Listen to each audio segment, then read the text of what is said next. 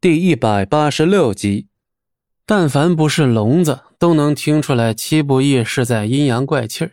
老太君自然也能听得出来，只不过这位老谋深算的老太君眼下没工夫跟戚不义抠字眼见到莫小鱼迟迟没有答应，甚至连答应的迹象都没有的时候，老太君的脸色变得愈发凝重了。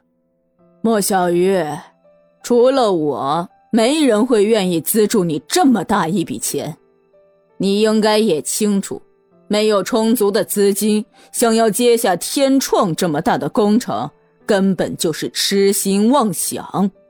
老太君卯足了劲儿，继续说道：“莫小鱼的确是动心了，确实也的确如老太君所说的那样，没人愿意资助他这么多钱。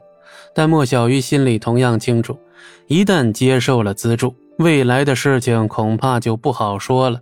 这个公司以后是谁说了算，谁才是真正的老板，恐怕要打个问号了。就在莫小鱼难以立刻下决心的时候，齐不义的一只手突然轻轻地搭在了他的肩膀上。虽然只是一个小动作，但却给了莫小鱼一种难以言喻的安全感，好像只要有戚不义在身旁，什么问题都不算问题。我再重复一遍啊，我们不缺钱，能听清楚吗，老太太？哼，莫小鱼，你的公司现在已经让他这种人做主了。老太君话中带刺儿的干笑。莫小鱼呢，情不自禁的看了戚不义一眼，他也不知道戚不义是哪来的自信，会说现在不缺钱。可偏偏戚不义在说这话的时候，表现出来的气场是绝对的自信满满，属于那种就算明知道他在吹牛逼，还是会选择相信的情况。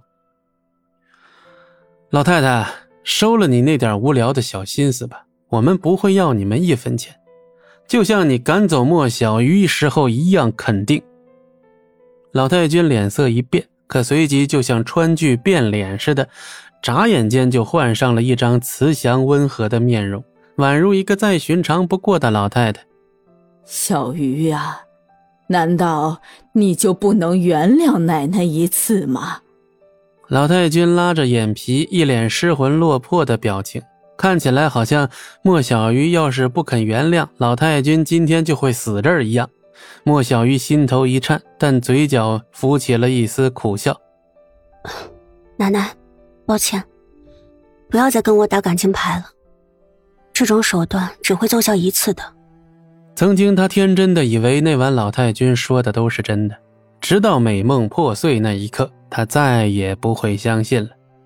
小鱼，奶奶这次没骗你，奶奶是真心实意的呀。老太君一脸恳求，眼巴巴的看着莫小鱼。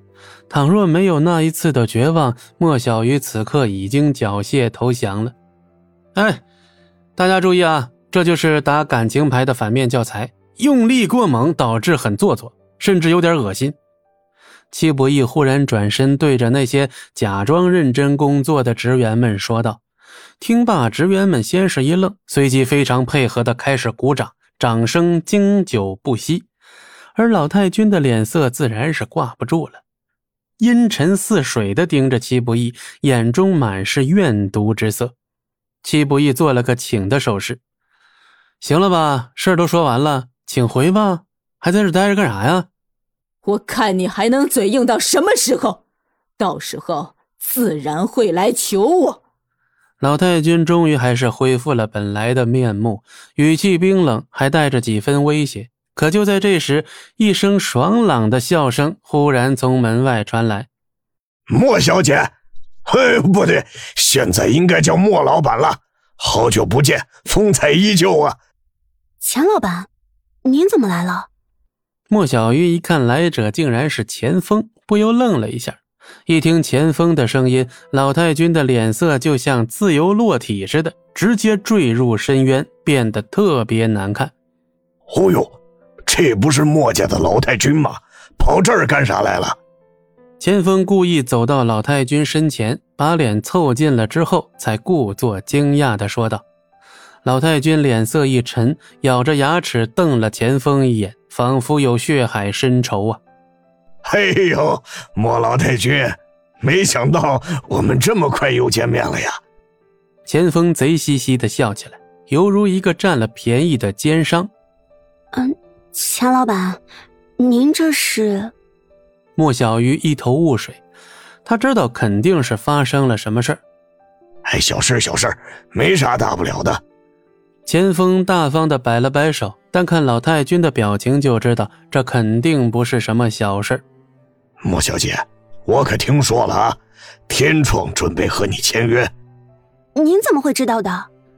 嘿嘿，你别管我是怎么知道的，总之我就是知道了。莫小姐，你现在是不是缺钱呢？啊，这个。莫小鱼有些尴尬，毕竟戚不义刚才说了不缺钱。放心，钱这种小事包在我钱锋身上。你要多少开口，我立马让财务转到贵公司账上。啊？什么？不光莫小鱼傻眼了，连老太君也一起愣住了。钱锋这是送钱来了？本集播讲完毕，感谢您的收听，我们精彩继续。